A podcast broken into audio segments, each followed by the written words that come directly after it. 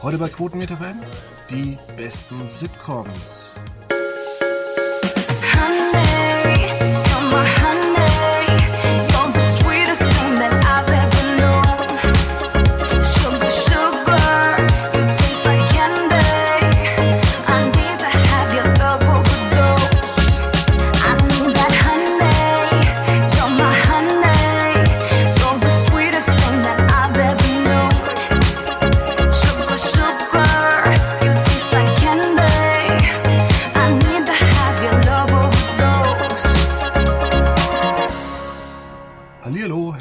Willkommen. Es ist wieder Wochenende. Wir schreiben den 16., 17. und 18. April und wir beschäftigen uns heute bei Quotenmeter mal wieder mit dem Besten und Felix Meyer ist natürlich weiterhin bei uns da. Ja, ich freue mich riesig. Wir hatten ja letzte Woche schon die Sendungen an sich, die, äh, die Serien an sich. Und jetzt widmen wir uns mal den Sitcoms. Wunderbar. Ja, es gibt ja so viele Sitcoms ähm, und man fängt gerade mit vielen Sitcoms an. Und jetzt fragt euch doch mal, ähm, wie viele Sitcoms habt ihr wirklich bis zu Ende angeschaut? Und ähm, Felix, würdest du mal schätzen, wie es bei dir ungefähr war? Ja, also ich finde, es ist schwierig, weil ich glaube, man muss das so ein bisschen in zwei Zeiten einteilen. Ich glaube, zu der Zeit, wo man Sitcoms noch so wirklich ganz bieder linear im Fernsehen geschaut hat, da würde ich sagen, habe ich ganz, ganz wenig wirklich zu Ende geguckt, so auch so zusammenhängend zum Ende.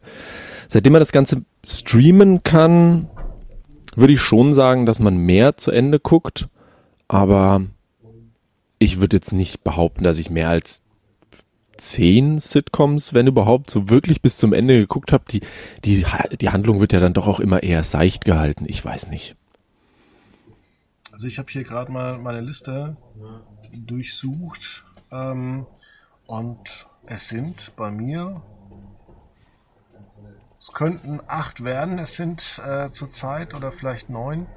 Ähm, es könnten sogar zehn werden, sehe ich. Ähm, es sind aber vielleicht auch elf, aber bei der 1-Serie weiß ich zum Beispiel überhaupt nicht, ähm, ob ich da überhaupt alle Folgen gesehen habe, weil das aus einer Zeit stammt, linear, wo man uns äh, als Zuschauer immer noch so ein bisschen veräppelt hat. Und äh, ich fange einfach mal mit der an. Es ist nämlich eine schrecklich nette Familie mit Ed O'Neill. Und ja. ähm, da gab es unfassbar viele Folgen. Und die Serie wurde von heute auf morgen dann abgesetzt. Es gibt kein Serienfinale. Elf Staffeln war damals schon für, auch für Fox was ganz, ganz Besonderes. Ähm, bloß von heute auf morgen hat man sich da umentschieden. Und das wurde so wahllos in Deutschland ausgestrahlt, dass man gar nicht weiß, ob man da jede Folge kennt. Das stimmt. Also das ist genauso die, also das ist so der Kern von dem, was ich angesprochen habe. Ähm, das ist so eine lineare Show gewesen, die ich auch gesehen habe aber äh, keine Ahnung, wie weit oder ob man da, man kann ja durchaus in manchen Sitcoms so von Staffel zu Staffel irgendwie einer Handlung folgen. Bei einer schrecklich netten Familie, keine Ahnung. Im Übrigen, Ed O'Neill hatte die Woche Geburtstag am 12., also am Montag. Das ist doch schön, weil wir machen ja. dann auch später noch mit ihm weiter. Ähm, weil Ed O'Neill hat viel gemacht, äh, bleibt aber komischerweise immer im selben Charakter hängen. Und wir hatten auch bei der schrecklich netten Familie mal den Versuch, nach sinkenden Quoten Neues einzuführen. Also da gab es ja auch die Figur des äh, Seven oder Sieben, die dann auch, äh, wie es damals noch im amerikanischen Fernsehen ist, ähm, eingeführt wurde. Dann gab es äh, Umfragen, da kam die Figur schlecht an und dann hat man sie kommentarlos wieder rausgeschnitten. Ja, Wahnsinn. Und es war sogar noch eine Serie, in der geraucht wurde. Das stimmt, ja. Zumindest ja, ich meine, das ist ja, das, das Thema war ja sowieso schon immer so ein bisschen dieses, ja, ich sag mal, chauvinistische Macho-Bild, aber trotzdem vereinbar mit einem Familienbild. So war ja irgendwie das System gehalten und ja, konnte man noch rauchen im Fernsehen. Klar. Und vor allem, es ist halt wirklich, muss man sagen, ein Klassiker, den eigentlich jeder kennt. Also jeder kennt Al Bundy, jeder kennt Schuhverkäufer. Ja. Und äh, die Serie ist doch immer irgendwo ähm, gelaufen. Also es hat vor allem komischerweise nur zwei Stars hervorgebracht, die auch äh, wenig tatsächlich äh, hinterher gemacht haben. Ed O'Neill, Ja. ähm, der auch Polizeiserien gemacht hat, die gefloppt sind, unfassbar. Und Katie Segal. Die ist ja Jahre später auch bei zum Beispiel hier Sons of Anarchy untergekommen. Das hat mich, ich habe schon Sons of Anarchy ein paar Folgen, ich würde sogar Staffeln geschaut, bis mir ein, ein Studienfreund äh, zu mir sagte, dass eben das Katie Segal ist aus damals eine schrecklich nette Familie. Und ich konnte, bis ich es nachgeschaut habe, nicht glauben. Ja, also Wahnsinn. er hat sich wahnsinnig verändert, das stimmt. Aber ist, ja gut, ich meine, ne, hat, hat auch einiges anderes gemacht. Ja, ich glaube, die hat sogar bei äh, äh, Futurama äh, synchron gesprochen. Ich würde aber jetzt mal ganz gern bei der Liste schnell ganz weit nach oben springen zu Modern Family, das ich noch nicht zu Ende angeguckt habe, weil gerade dort die finale Staffel in Deutschland läuft. Ähm, muss ich sagen, eine super Serie. Ähm, und man hat so das Gefühl, und das fand ich so ein bisschen schade in der Besetzung, man hätte eigentlich Katie Segal als äh, Ed O'Neills Ex-Frau zeigen müssen oder sollen. Weil diese Konstellation hätte so Ja. gepasst, so von wegen Al Bundy, der Schuhverkäufer, hat einen neuen Namen und äh, hat sich endlich von seiner Frau getrennt. Die Kinder sind erwachsen und es passt eigentlich vom Konzept her wirklich wie die Faust aufs Auge. Ja, das stimmt. Das wäre natürlich ein Kniff gewesen, aber vielleicht wollte sie nicht. Also, ich kann mir nicht vorstellen, dass die Idee nicht auf dem Tisch war, weil, also, von Ed O'Neill, das ist ja schon sowas, was man kennt. Aber, Und die Figur ist ja wirklich ähnlich. ja, voll. Also, dieses durchge, durchgedrehte ein bisschen am Rande der, des Verrücktseins, das ist schon, doch schon, sieht man in Modern Family ja auch wieder, aber klar, also, tut Modern Family meiner Meinung nach keinen Abbruch, weil es, äh, trotzdem eine super Serie ist. Wie gesagt, ja, die aktuellste, neueste Staffel läuft ja jetzt gerade gesagt, wie du gesagt hast. Aber habe ich auch wahnsinnig, also wahnsinnig verfolgt. Finde ich super. Ja, also kann man wirklich nur sagen. Und vor allem, was man äh, irgendwann, man hat so in Staffel 3 und 4 den großen Fehler gemacht, da hat sich die Handlung erstmal nicht weiterentwickelt. Da haben sich anscheinend die Fans äh, beschwert oder die Quoten sind gesunken. Die Serie hat an Qualität deutlich ähm, an Fahrt aufgenommen, als man die Handlung tatsächlich mal ähm, vorangebracht hat und äh, auch die Figuren entwickelte. Ja, das stimmt. Es, ist, es passiert ja dann doch relativ schnell, relativ viel. Also die Kinder werden dann in schnelleren Abständen groß. Also die Kinder der Fam ja, Hauptfamilie. Es gibt ja im Endeffekt drei Familien für Leute, die Modern Family nicht kennen. Drei Familien, die begleitet werden in dem Sinne. Und ja, es passiert dann schon viel auf einmal. Und man muss so von Staffel zu Staffel zwischendrin guckt man so und denkt sich, okay, wir sind jetzt eindeutig von, von, von Grundschule zur Oberstufe gesprungen. Das passiert dann schon schnell. Ja, aber wie gesagt, am Anfang fünf Staffeln eigentlich ein und dasselbe, jede Folge. Und dann Schlag auf Schlag, jede Staffel was Neues. Alex geht aufs College. Ähm, na, wie heißt die andere? Ähm, die, Die andere Tochter, Haley, Haley. Haley, ähm, ich meine, das ist eine Sitcom, die lief jetzt schon im Fernsehen, äh, bricht irgendwie ihre Karriere ab, äh, kriegt nichts auf die Reihe, wird dann irgendwie schwanger, heiratet am Ende. Ups, Ja. was? Ja. Was? Jetzt bin ich an mein Mikrofon geklappt, aber bist noch da. Ja, es passt alles. Gut. Ja, ähm, also es ist wirklich eine, eine starke Entwicklung und man hat dann irgendwann auch mal gesagt, dass es, dass man da irgendwas verändern muss, weil sonst wäre die Sendung wahrscheinlich noch früher tot gewesen. Aber die Quoten sind trotzdem massiv gefallen, aber es tut der Serie wahrscheinlich auch keinen Abbruch, weil man eigentlich weiß, naja, ich gucke mir die halt hinterher beim Streamingdienst an. Ja, also ich muss auch sagen, ich habe, glaube ich, ich bin relativ spät eingestiegen, würde ich sagen. Mich überrascht es auch, wenn man es natürlich nachschaut. Die gibt's ja seit 2009 schon, die Serie. Also auf jeden Fall eine Zeit, in der ich sie überhaupt nicht wahrgenommen habe. Nee, lief ja auch jahrelang gar nicht, dann erst Ja. bei RTL Nitro, wirklich unter Ausschluss der Öffentlichkeit. Und wenn es eine Regel im Fernsehen gibt, du machst mit unbekannten Serien keinen neuen Sender groß. Es ist immer umgekehrt. Du machst mit bekannten Serien einen Sender groß und kannst dann die unbekannten Serien dann etablieren. Ja, ZDF Neo Nitro war das immer dasselbe und komischerweise ähm, bei, bei Netflix hierzulande war äh, Modern Family ein großer Hit, als die haben das gut vermarktet. ja. Also ich finde sie auch, also wie gesagt, ich bin relativ spät eingestiegen, aber mich hat das, ja das Grundsetting so ein bisschen gecatcht, weil man hat ja lange, gerade so in den ersten Staffeln, man hat ja immer das Gefühl, dass es nicht so eine Sendung, eine Serie im klassischen Sinn ist, sondern es wirkt ja so wie gerade zu Beginn, dass quasi ja über diese Familie eine Sitcom gedreht wird und man sich das anschaut. Es gibt ja immer wieder so klare, wie so Interview-Szenen, wie man sie aus anderen Formaten kennt und mich hat so ein bisschen diese Art und Weise ein bisschen reingecatcht, weil ich es einfach wahnsinnig lustig fand, diese Idee zu sagen, Logischerweise sind das alles Schauspieler, aber wir zeigen nicht nur Schauspieler, wie sie eben Schauspielern, sondern wir zeigen eine Familie, die in dieser Serie quasi in einer, wie auch immer, Re ähm, Reportage oder was auch immer über ihre Familie spielt.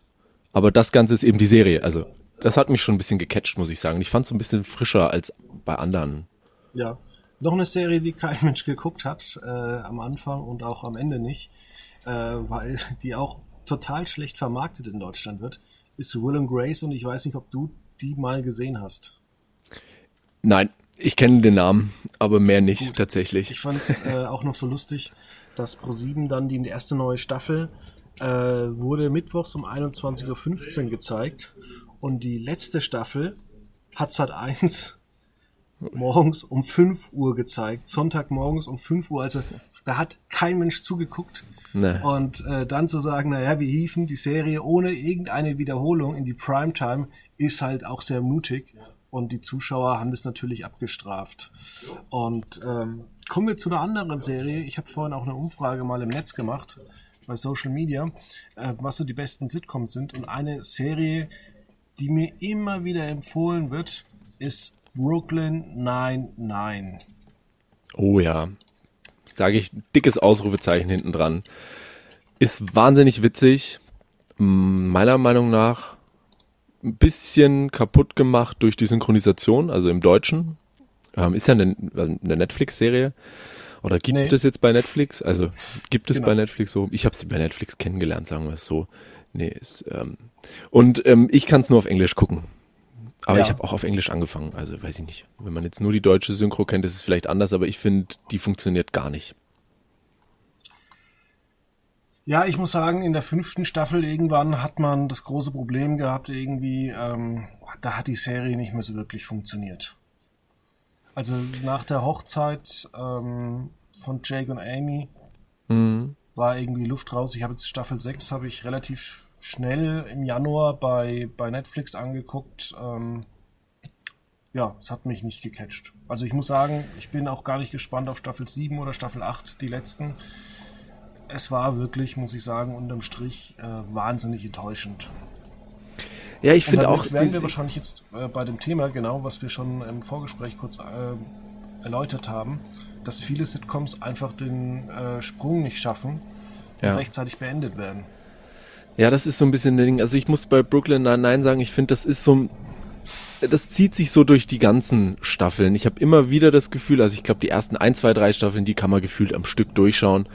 Das hat kaum Längen, aber dann entwickelt sich so von Folge zu Folge immer wieder so ein, so ein Phänomen, dass ich ja, ehrlich gesagt nicht dranbleiben muss. Also es ist so ein, ich habe das Gefühl, ich gucke die ersten drei Staffeln auch immer wieder an und was danach passiert, ist auch so ein bisschen schwammig, muss ich ganz ehrlich sagen, weil man hat so, wie du sagst, ein paar Highlights, eben auch mit der Hochzeit dann und so weiter, aber ich kann dir nicht mehr sagen, was in den Staffeln wirklich passiert, so ab drei, vier, fünf, weil das ist dann so ein, es läuft mehr, läuft mehr nebenbei. Und das kennt man ja auch bei vielen, wo ich sage, man hat so den Anfang drin, aber so zwischendrin entsteht ein Loch. Das kann ein Ende, gutes Ende rausreißen, aber meistens ist dann das Ende eher noch ein Negativ-Highlight, kann man ja sagen. Ja, muss man wirklich sagen. Also ähm, das ist gerade bei den, ich sag's immer, ähm, ähm, Serien, die am Arbeitsplatz spielen, ähm, sehr, sehr schwierig. Ähm, wir haben es eigentlich auch bei Modern Family gehabt, die ersten drei, vier Staffeln, dann kam das große Loch und dann hat sich äh, inhaltlich was entwickelt. Und gerade bei so Serien wie Brooklyn 99, 30 Rock oder ähm, was übrigens auch eine super Serie ist, oder auch äh, Parks and Recreation, ähm, tut sich gar nichts. Und ganz ehrlich, ähm, man könnte vielleicht auch äh, eine Sitcom ähm, übers Finanzamt machen. 200 Folgen wie The Office Ja. Aber es ist, glaube ich, nicht so geil, als wenn du Stromberg machst äh, und am Ende halt vielleicht nur sagst, du machst nur 50 Folgen. Ja, das ist halt immer so ein Ding. Also ich glaube, man, man vergisst da auch einfach viel, gerade so in diesem Sitcom-Bereich, weil, äh, wie ich es jetzt eben schon auch bei, bei Brooklyn Nine-Nine gesagt habe, es ist ja jetzt nicht so, dass jede Folge für sich essentiell wichtig ist. Und im Endeffekt hat man jetzt ja auch nicht die krasse Storyline, die man irgendwie verfolgt. Und ich glaube, da ist man schnell, also von Produzentenseite jetzt, ist man schnell so ein bisschen hingerissen dazu, naja, einfach mal, naja, machen wir halt eine neue Staffel mit 24 Folgen. Davon sind effektiv wichtig, in Anführungszeichen, sagen wir mal 10 bis 12 und die anderen sind halt ein bisschen lustig. Also weißt du, ich glaube, ich glaube, da füllen sich einfach Staffeln mit Folgen, die so ein bisschen alles überbrücken. Aber ja, tut das Ganze dem gut. Wir hatten es ja letzte Woche auch schon von Stromberg, wo wir gesagt haben, das ist ein Ende, was es auch wirklich verdient hat, ein gutes Ende genannt zu werden. Aber find das mal, also so ad hoc eine Serie, wo du sagst, okay, da hat mich das Ende auch so überzeugt und ich konnte das auch so irgendwie gut abschließen. Ja, da kenne ich zwei. Also ich kenne jetzt auf, auf die Schnelle raus, würde ich sagen, eine auf jeden Fall, wobei danach lustigerweise nach dem eigentlich guten Ende weitergemacht wurde, was für mich Quatsch war. Dann ist es Scrubs wahrscheinlich, was du Exakt, sagen 100% richtig, ja. Ähm, ansonsten, wo würde ich sagen, also was da Ende. wirklich die Produzenten geritten hat, außer viel Geld, Ah, ich verstehe es überhaupt nicht. Ich finde es so schade, weil es ist so ein, also es, es hat einfach so viel, dieses Ende gibt im Endeffekt dieser Serie jetzt Scrubs so viel mehr Inhalt, weil ich glaube, das kann man sich, alle Staffeln kann man sich angucken und ist, findet das einfach lustig und irgendwie witzig und schön. Und erst wenn man dieses Ende sieht, kommt man in so eine ganz andere, wehmütige, emotionale Stimmung mit rein, die das Ganze so gut macht. Und danach ist es halt einfach nur noch Quatsch. Ich verstehe nicht, warum man nicht einfach aufgehört hat. Es war so gut.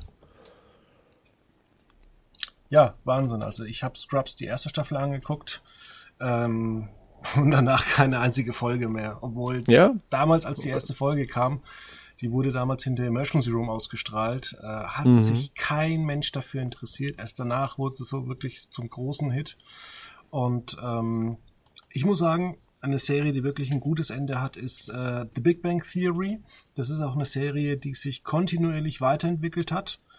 Ähm, ja, muss ich sagen, ist wirklich klasse, von vorne bis hinten. Also man merkt auch, dass Sheldon irgendwie ähm, lernt, mit Ironie unterzugehen. Klar, mhm. es werden die typischen ähm, Gag-Muster bedient, wie beispielsweise, dass Raj mit Frauen nicht reden kann und dieser Gag wird so lange ausgedrückt, bis er wirklich schon, ich sag mal so, fast blutet. Ja. Ähm, allerdings wird er dann irgendwie ähm, abgeschafft und dann wird ihm Chihuahua zur, zur Seite gestellt, dass er halt dann doch wieder der verrückte Typ ist. Ja, das ist, glaube ich, auch die Sendung, wo ich sagte, da steckt so in den Charakteren mit, ja, so am meisten Entwicklung drin. Also für so eine Sitcom, 20 Minuten Folgenlänge, Serie, da, da steckt schon so viel drin, wenn man sich, also man kann es ja im Endeffekt nicht miteinander vergleichen. Guck dir irgendwie die Staffel 1 an und dann 6, 7, 8, 9, 10, da, da, die Figuren haben sich ja wirklich komplett geändert und das ist schon was, das muss man schon schaffen, dabei auch die Zuschauer mit dabei zu halten, weil wenn man Figuren einführt und die funktionieren, dann äh, darauf schießen sich ja auch die Zuschauer ein, die wollen das ja dann auch sehen, aber diese Entwicklung ist dann schon gut. Und ich habe es tatsächlich mit großem großem Schrecken bei Big Bang noch nie bis zum Ende geschafft tatsächlich. Ich verpasse immer zwischendrin dann irgendwie Folgen, weil ich einschlafe oder so. Und dann dann will ich wieder von vorne anfangen. Und das macht mich fertig. Aber ja, ist doch auch ein nettes Lebensziel, Big Bang Theory irgendwann fertig mal zu schauen. Auf ähm, jeden Fall. Welche Serie ich noch dazu sagen muss, ähm, ging zu einer ähnlichen Zeit zu Ende war How I Met Your Mother. Ja. Ähm, wobei man da auch nicht weiß, so welche Staffel wie sich unterscheidet. Also da hat man auch so in den ersten drei, vier Staffeln auf, ähm, auf der Stelle getreten. Dann hat man viel zu früh, fand ich, die Hochzeit schon eingeleitet. Also es wurde auch die Hochzeit dermaßen äh, ausgequetscht.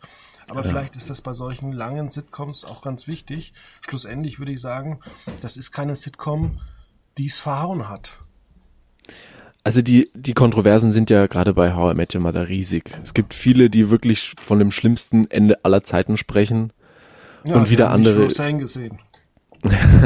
Aber es gibt ja auch viele, die das irgendwie schön und finden und sagen, okay, am Ende ist es, es wird ja irgendwie ein Bogen gespannt und ähm, was mich stört, aber das stört mich an allen Serien, das hat jetzt nichts mit How I Met Your Mother zu tun. Ich, ich hasse Rückblenden und wenn ganze Folgen auf Rückblenden basieren und im Endeffekt ist ja eine ganze Staffel How I Met Your Mother immer wieder eine Rückblende, das macht mich fertig, weil ich mir immer wieder denke, ich sehe ja das, was passiert und warum, also klar muss ich irgendwie verstehen, wie es dazu kommt, aber dann will ich doch erst sehen, wie es dazu kommt und dann sehen, was passiert und nicht andersrum, das macht mich fertig, aber das ist ein anderes Thema. Aber ich fand's, ich fand's in Ordnung. Also mich hat nur auch die letzte Staffel so ein bisschen genervt, ähm, dass alles irgendwie nur auf dieser Hochzeit spielte in, in einer ganz kurzen Zeit, aber es gibt so viele Folgen, die eigentlich so gut sind. Und äh, man muss ja auch mal sagen, auch wenn das Ende jetzt nicht so gut war, wenn eine Serie in der Popkultur äh, wirklich ankommt und ich habe die Woche eine Folge von ähm, First Dates wieder gesehen, wo hm. sich zwei junge Menschen an Dresden beim Date sich über irgendwelche Theorien von äh, How I Met Your Mother unterhalten haben. Also dann kommt dieses äh, doch in der Popkultur auch an bei den Eben. Menschen. Also muss die Serie vieles richtig gemacht haben. Ja, auf jeden Fall. Also es ist für mich auch so eine Serie, die, die kann man so mit zwei Spektren bedienen. Auf der einen Seite kann ich mich wirklich, wenn ich Sonntagnachmittags Zeit habe und irgendwie gar nichts im Fernsehen kommt, kann ich mich hinsetzen und mir nochmal Folgen von How I Met Your Mother, ich sag mal, aktiv anschauen, ohne Probleme und da habe ich auch Spaß dran. Und auf der anderen Seite kann ich auch das so zum, ich leg mich ins Bett und vorm Schlafen gehen, ich lasse noch irgendwas laufen, kann ich das genauso laufen lassen und es stört mich nicht. Also das schafft schon viel und doch, also das ist was, ich meine, das lief ja, wie du sagst, gerade mit Big Bang zu, zu so einer selben Zeit. Ich hatte bei Big Bang auch da dann eher die Angst, dass sie da wirklich so kein Ende hinbekommen, weil sie so lange länger lief oder läuft. Aber ja, also ich glaube, da war schon so der Gedanke, da wirklich ein Ende zu finden, war der richtige. Und vielleicht war es ein bisschen der falsche Weg. Für mich auf jeden Fall mit diesen, wie angesprochen, eben Rückblenden und so, aber ich fand es vollkommen in Ordnung, das Ende. Ja, kommen wir mal zu Tour in the Half Man. Ähm, da hat man ja zwischenzeitlich alles über den Haufen geworfen. Äh, oh ja. Es fiel auch damit völlig auf die Nase. Aber gerade mit dem Ende, muss ich sagen, die letzte Staffel, ähm, fand ich die Serie wieder richtig lustig. Also es ist halt, ich glaube, das hat so ein richtiges, so ein klassisches Zwischentief gehabt und da musste sich so ein bisschen ändern, was die Zuschauer von der Serie erwartet haben. Ich glaube, viele sind in Tour in a Half Man reingegangen einfach mit diesem ganzen fast schon derben, plakativen Charlie Sheen Lifestyle, Frauen in Überfluss, Alkohol ohne Grenzen und äh, alles verpackt in ein bisschen Comedy. Ja. Und das hat sich dann ja während der Staffel, als Charlie Sheen noch dabei war, schon so ein bisschen gewickelt, äh, ge ge gewendet, dass man eben ja so ein bisschen tiefere Fragen gestellt hat. Ist dieser Lebensstil gut? Dann gab es ja auch Folgen, wo ein guter Freund von Charlie Sheen oder eben in der Serie von Charlie Harper gestorben ist und dann ganz viel hinterfragt wurde von seinem Lebensstil und so weiter. Und ja gut, irgendwann hatte Charlie Sheen dann, ja, also ist er, war er dann raus. Und ich glaube, das war schon extrem schwierig. Ich fand es gar nicht so schlecht gemacht, den Wechsel, sage ich mal, dann hin zu Ashton Kutscher. Ähm, die ersten Folgen waren halt sehr ungewöhnlich, äh, das Ganze einzuführen. Aber ich habe auch in, bei uns im Artikel äh, bei der Serientheorie aufgeworfen und habe gesagt, eigentlich war Charlie nie die Hauptfigur, weil ohne ihn wäre es stinklangweilig gewesen. Sondern eigentlich der Charakter, um den sich dreht, der Ted Mosby äh, der Serie, ist eigentlich Alan immer gewesen. Das stimmt schon im Endeffekt, weil das, er ist ja auch im Endeffekt derjenige, der die, ja, die Handlung bestimmt im Endeffekt. Es beginnt ja alles nur damit, dass eben das Leben von Alan zusammenbricht und ähm, das sieht man ja auch dann, wenn man es weiter guckt. Also ich glaube, das wurde ja dann mit Ashton Kutscher auch noch weiter getragen. Es war ja schon so, dass klar am Anfang ist viel mit Ashton Kutscher passiert und um, es hat sich um ihn gedreht dann um die neue Figur. aber hängen geblieben ist man immer wieder an dem, was und vor allem wie Alan Harper es macht und sein Leben bewältigt. Also das stimmt schon, da, da hat man halt auf diese große Person Charlie Sheen geschaut, aber Alan hat da im Hintergrund schon sehr viel mehr für getan. Ja, und ähm, was ich dann wirklich schade fand, die allerletzte Folge, ähm, wo Charlie dann äh, herauskommt, dass er von Rose gefangen geworden ist. Diese unsägliche, so schlechte 3D-Animation, wo ich mir auch gedacht habe, hey Warner Brothers, was ja. ihr mit den Animaniacs und sonst irgendwas schon in den 90ern gemacht habt, sieht echt toll aus. Jetzt kommt ihr mit sowas Schlechten rüber und ich hätte halt wirklich Charlie Sheen und das hat er angeboten, am Ende nochmal kurz auftreten lassen. Ja, das habe ich auch gar nicht verstanden. Also, wenn man irgendwie an dem Projekt steht und das irgendwie verbildlichen will und sich schon für so eine Grafik oder eben eine 3D-Variante entscheidet, dann noch bitte nicht so schlecht. Also das kann doch keiner auf der Produzentenseite gut gefunden haben. Und ich fand es auch so ein bisschen, ich weiß nicht, ich, es kam für mich so ein bisschen rüber, als ob das so ein, ja, fast schon so ein Seitenhieb gegenüber Charlie Sheen war. Also dieses, War's ja wir lassen auch, dich. man sollte sich vielleicht auch immer überlegen, für wen macht man eigentlich die Serie? Und eigentlich macht man die Serie für die Fans. Und die wollten da nochmal Charlie Sheen sehen. Ja, also zähle ich mich dazu. Zu 100 Prozent hätte ich auch besser gefunden und ich finde es an sich, ist es ja irgendwie witzig, dann mit diesem, es ist ja am Ende dieser Flügel, der äh, vom Himmel fällt, aber also die Idee finde ich witzig, aber da hätte man schon nochmal einfach, ja, Charlie Sheen die Bühne geben, weil ich meine, es sind ja auch Staffeln über Staffeln, wo er, wo er sich da schon verewigt hat in der Serie und das wird so ein bisschen mit Füßen getreten, finde ich. Das ist wahr, ja. Ähm, ja, wir hatten das äh, schon angesprochen letzte Woche. Ähm, ich rufe es gerade mal auf. Ähm, oder? Hatten wir es angesprochen? Arrested Development, das war damals äh, Anfang der 2000er ein mhm. riesen Hit, gut gemacht. Und was Netflix dann daraus gemacht hat, war eine absolute Katastrophe. Äh, muss ich muss ich ganz ehrlich gesehen, ich habe die, ich habe ein paar erste Folgen gesehen, fand es auch sehr, sehr gut. Und dann habe ich mich so ein bisschen von der Öffentlichkeit leiten lassen, weil eben das, was du sagst, kam ja dann auch raus, dass äh, das mit Arrested Development super anfing und dann einfach nur noch schlecht wurde. Und ich habe mir ein paar gute Folgen angeguckt und dachte mir, ich möchte es gar nicht weiter sehen. Also ich hatte Angst davor, dass es wirklich schlecht wird. Aber ja, das, dieses, gerade Netflix greift ja viele Serien auf oft tut das gar nicht so gut. Ja. Und über eine Serie, über die wir noch gar nicht gesprochen haben, und da werden uns sonst äh, unsere Zuschauer schlagen, aber ich habe sie leider nie fertig geguckt. Ich bin irgendwann in der zweiten Staffel hängen geblieben, weil mein DVD-Rekorder damals hängen geblieben ist. und ich bis heute nicht die DVD aus, äh, daraus habe. Und ich habe eigentlich die riesig, riesige 10 Staffeln Box von Friends. Oh ja. Friends für mich, äh, ja, wie, wie schon angesprochen, ist für mich ein Thema, da habe ich nie einen Zusammenhang hinbekommen. Also ich kenne wahrscheinlich aus allen verschiedenen Staffeln Folgen, aber ich kann dir keine zusammenhängende Story erzählen. Also ich weiß hin und wieder, was passiert, aber ist für mich sowas, wo ich sage, das lief, habe ich wahrscheinlich linear kennengelernt und dann sieht man halt doch mal so alle sieben Tage, ähm, zwei verschiedene Folgen irgendwie. Ich habe nie den Zusammenhang hinbekommen, aber ist natürlich, was so auch so den Klassikfaktor angeht, ich glaube, an Friends kommt man nicht vorbei, ist einfach so, ne? Ja, und was zum Beispiel auch bei uns gerade tatsächlich wegen lineares Fernsehen unterging und weil dies, ich glaube, das ist wieder NBC hinten dran, äh, also jetzt Sky, macht da vielleicht auch zu wenig draus. Serien wie Seinfeld, Frasier, Cheers. Mhm. Da sind, also da sind ja wahnsinnige. nicht mal wiederholt bei Sky. Ja. Ja, das ist halt so ein bisschen der Ansporn, ich glaube, vom Gefühl her immer wieder was Neues zeigen zu müssen. Aber ja, es sind halt so alte Perlen, ne? Das kann schon gut funktionieren. Ich glaube, wenn man da sowas sendet, ich glaube, da sagen schon auch viele Zuschauer, ja, ist mal für einen für einen Samstagmittag schön so zum in Erinnerung schwelgen, aber füllt das die entscheidenden Zeiten, das weiß ich auch nicht. Aber ja, verdient hätte es auf jeden Fall, das steht außer Frage. Wie fandest du eigentlich Malcolm mittendrin? Hast du das geguckt? Auf jeden Fall. tatsächlich eine ja, Serie.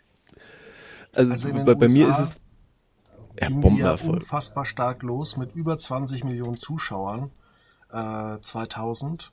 In Deutschland äh, lief die auch ganz gut, aber am Ende mhm. hat es auch keiner geguckt, wahrscheinlich weil es zu wenig äh, war. Aber auch die, die ersten Staffeln, die leider selten wiederholt werden, sind doch immer noch die besten.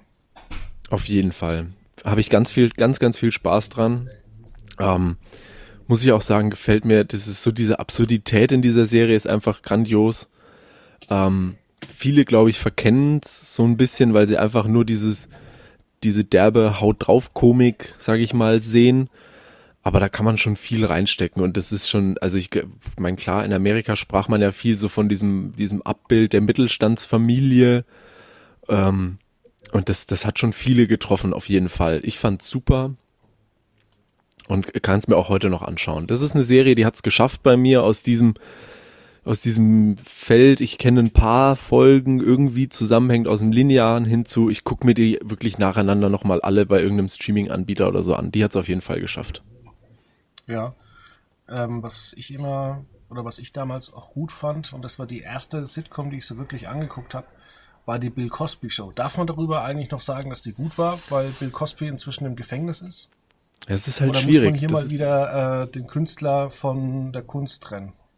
Das ist die Frage. Also Bill für mich auch war eine super Serie, hat ganz ganz viel. Das ist halt so die Sache. Das will man jetzt heutzutage nicht mehr sagen, aber das hat halt, ich glaube, ganz ganz viel von so ja auch einfach schwarzer Kultur, schwarzem Humor mitgebracht. Und das lief ja super. Also, wie gesagt, ich, es ist bis zu uns oder bis zu mir durchgedrungen. Ich fand sie lustig, habe wahrscheinlich gerade zu der Zeit in jungen Jahren nicht mal die Hälfte verstanden, aber fand es trotzdem lustig. Und ja, dann steht man Jahre später da und dann bringt die Öffentlichkeit oder dann kommt heraus, wie sich ja Bill Cosby nicht richtig als Person verhalten hat. Ich weiß nicht, ob man deswegen die Sendung nicht mehr oder die Serie nicht mehr sehen soll oder es gut finden darf. Ich fand lustig, muss ich ganz ehrlich sagen. Ja, was ich immer sagen muss, ähm, ich habe ja wie gesagt auch eine, eine Umfrage vorhin gemacht. Es gibt wahnsinnig viele Serien, die stark angeschaut werden, so zum Beispiel New Girl oder so, mhm. ähm, die total von den Leuten beliebt ist, aber eigentlich, naja, ja, finde ich persönlich so, so mittelmäßig. Oder Weep Parks and Recreation, ja. also da, hm, ich weiß nicht. Ich glaube, es ist halt so, ich glaube, in so einer Sitcom steckt halt eine sehr niederschwellige Unterhaltung, wenn man das so sagen darf. Also ich glaube, viele finden Sitcoms einfach gut und auch sehr, sehr gut, weil sie von denen auf so einer Ebene unterhalten werden, die vielleicht alltäglich ist, vielleicht nur so einen ganz kleinen Ticken besonders ist und man sich in so vielen Dingen wiedererkennt. Und es catcht einfach viele. Ob da jetzt eine wahnsinnig aufwendige Storyline hinten dran steckt oder die Erzählweise besonders gut ist oder so. Ich glaube, das ist bei Sitcoms einfach gar nicht so entscheidend. Ich glaube, umso umso basicer, umso normale, bodenständiger das gehalten ist, desto besser funktionieren Sitcoms, weil sich so viele Menschen da dann auch ja wieder wieder drin entdecken. Und das ist ja. schon, das ist schon, also für Sitcoms auf jeden Fall äh, so ein bisschen tonangebend. Und ob dann von außen betrachtet die Serie gut oder schlecht ist, ist dann gar nicht so wichtig, glaube ich. Ja, was soll ich dazu sagen? Also ich mag halt immer das Gesamtkunstwerk ja. Und ähm, ich verstehe halt äh, viele Leute nicht, die, oder ich finde es schade, dass die Leute die Serie nie zu Ende gucken. Ähm, das wäre ungefähr immer so, als würde man ähm, Breaking Bad nach Staffel 3 abbrechen. Ist halt unfertig, ne? Ja. Ja, ja. Das ist halt schwierig, glaube ich. Also, weil ich glaube, viele Sitcoms verlieren sich so in diesem Zwischentief, das wohl alle irgendwie haben vor allem noch, also ich glaube noch viel mehr zu dieser wirklich linearen Zeit, wo man vorm Fernseher sitzen musste, um eine Folge mitzubekommen. Ich glaube, da ist noch mehr irgendwie durch die Lappen gegangen. Ja, also gucken wir das Beispiel Simpsons an. Früher war es ja. gang und gäbe, die neuen Folgen, halt mal 22 Folgen am Stück, die kamen dann damals um 17.30 Uhr bei Pro7. 22 Tage hintereinander. Wer hat Zeit, um 17.30 22 Tage hintereinander da zu sein? Dann musste man wieder, das war Staffel 9, ein Dreivierteljahr warten, bis das Ganze wieder wiederholt wurde. Ja, da geht zu viel verloren. Das macht keiner. Aber ich glaube ähnlich, oder vielleicht ist es bei vielen auch ja jetzt selbst in einem, bei, bei Streaming-Diensten, weil wie oft sitzt man dann doch irgendwie mal abends da und macht sich eine Serie an. Und zumindest, also ich kann ja nur von mir ausgehen, ich mache das oft so, gerade wenn ich abends nach einem anstrengenden Tag da liege und denke mir jetzt die nächsten Stunden, bis ich ins Bett gehe, mache ich wahrscheinlich auf der Couch schon ein bisschen die Augen zu. Und dann mache ich halt eine Serie an, wo ich weiß, okay, das ist jetzt nicht so schlimm, wenn ich zwei, drei Folgen verpasse. Und dann lande ich ja auch bei einer Sitcom. Dann mache ich auch wieder Two and a Half Man an und denke mir, ja gut, was dazwischen drin passiert, ist jetzt ja auch alles nicht essentiell. Weißt du? Ja. Also ich gucke dann, ich war tatsächlich am Wochenende immer Realities. Ja, ist ja dann, ist ja dasselbe Konzept, da verpasst ja dann zum Glück auch nicht viel zwischendrin. genau. Naja, ähm, wir sind von den amerikanischen Sitcoms durch. Ähm, ich habe eine noch, wenn du Zeit hast. Eine? Ich habe Zeit. ja. Also vor allem, weil es so ein bisschen besonders ist hier, ich weiß nicht, vielleicht kommst du drauf, weil sie gerade zu Beginn, wenn ich das jetzt richtig immer rausgelesen habe, in Amerika selber gar nicht so ein großer Erfolg war, wie es dann in Deutschland wurde. Alf. Nee, tatsächlich auch, aber nee. Äh, welches Sitcom war in Deutschland? Geht um, geht um ein Ehepaar.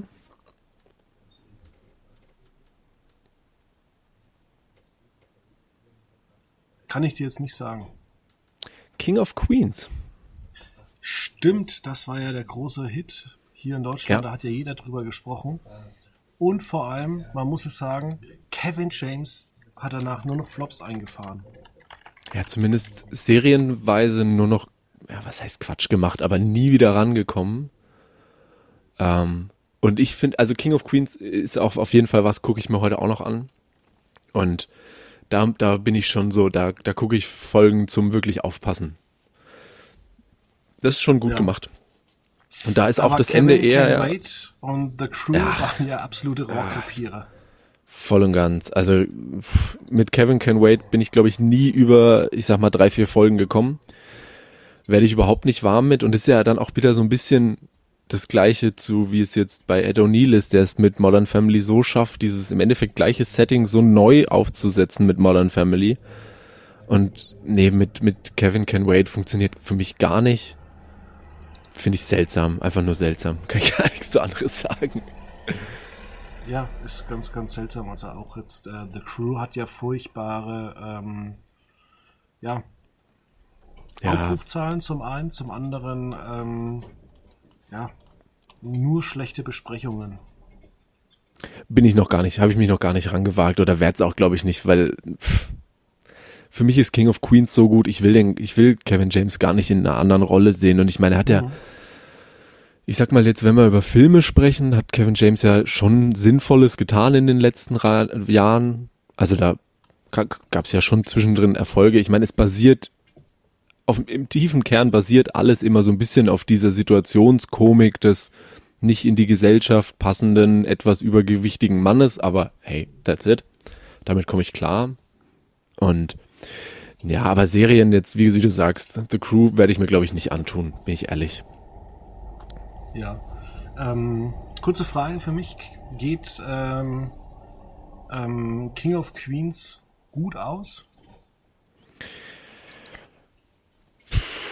Gut im Sinne von ein gutes Ende oder ein ja. Happy End? Ja, ein gutes Ende. Ich finde es ein gutes Ende. Es ist ein gutes Ende, was aber es ist sehr anders, als man es, glaube ich, erwartet und ja, ich will nichts verraten. Nee, aber man, es lohnt sich auf jeden Fall. Man sitzt danach nicht da und ist erschüttert. Okay. Dann hätten wir auch das. Ja, liebe Zuhörer, ähm, guckt euch die Serien an.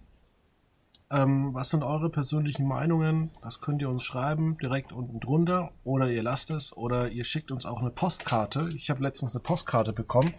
Oh. Ähm, unsere Adresse steht im Impressum. Und ähm, dann tun wir uns nächste Woche wirklich sehr, sehr schwer. Denn ihr habt es wahrscheinlich schon gehört. Es gibt ein bisschen Stress bei, ähm, na, wie heißt die Sendung? Ich will's nicht sagen. Promis unter Palmen. Exakt. Ah, Ja, ein ganz, ganz, ganz, ganz großes Ouch. Was anderes kann ich aktuell noch nicht sagen. Will ich auch ja, nicht. also wir, wir, wir wollen uns dieses Wochenende nicht ruinieren, sondern ruinieren wir uns dafür nächstes Wochenende. Ja. Gut, dann schönes Wochenende. Ja, dir auch und euch auch. Dankeschön.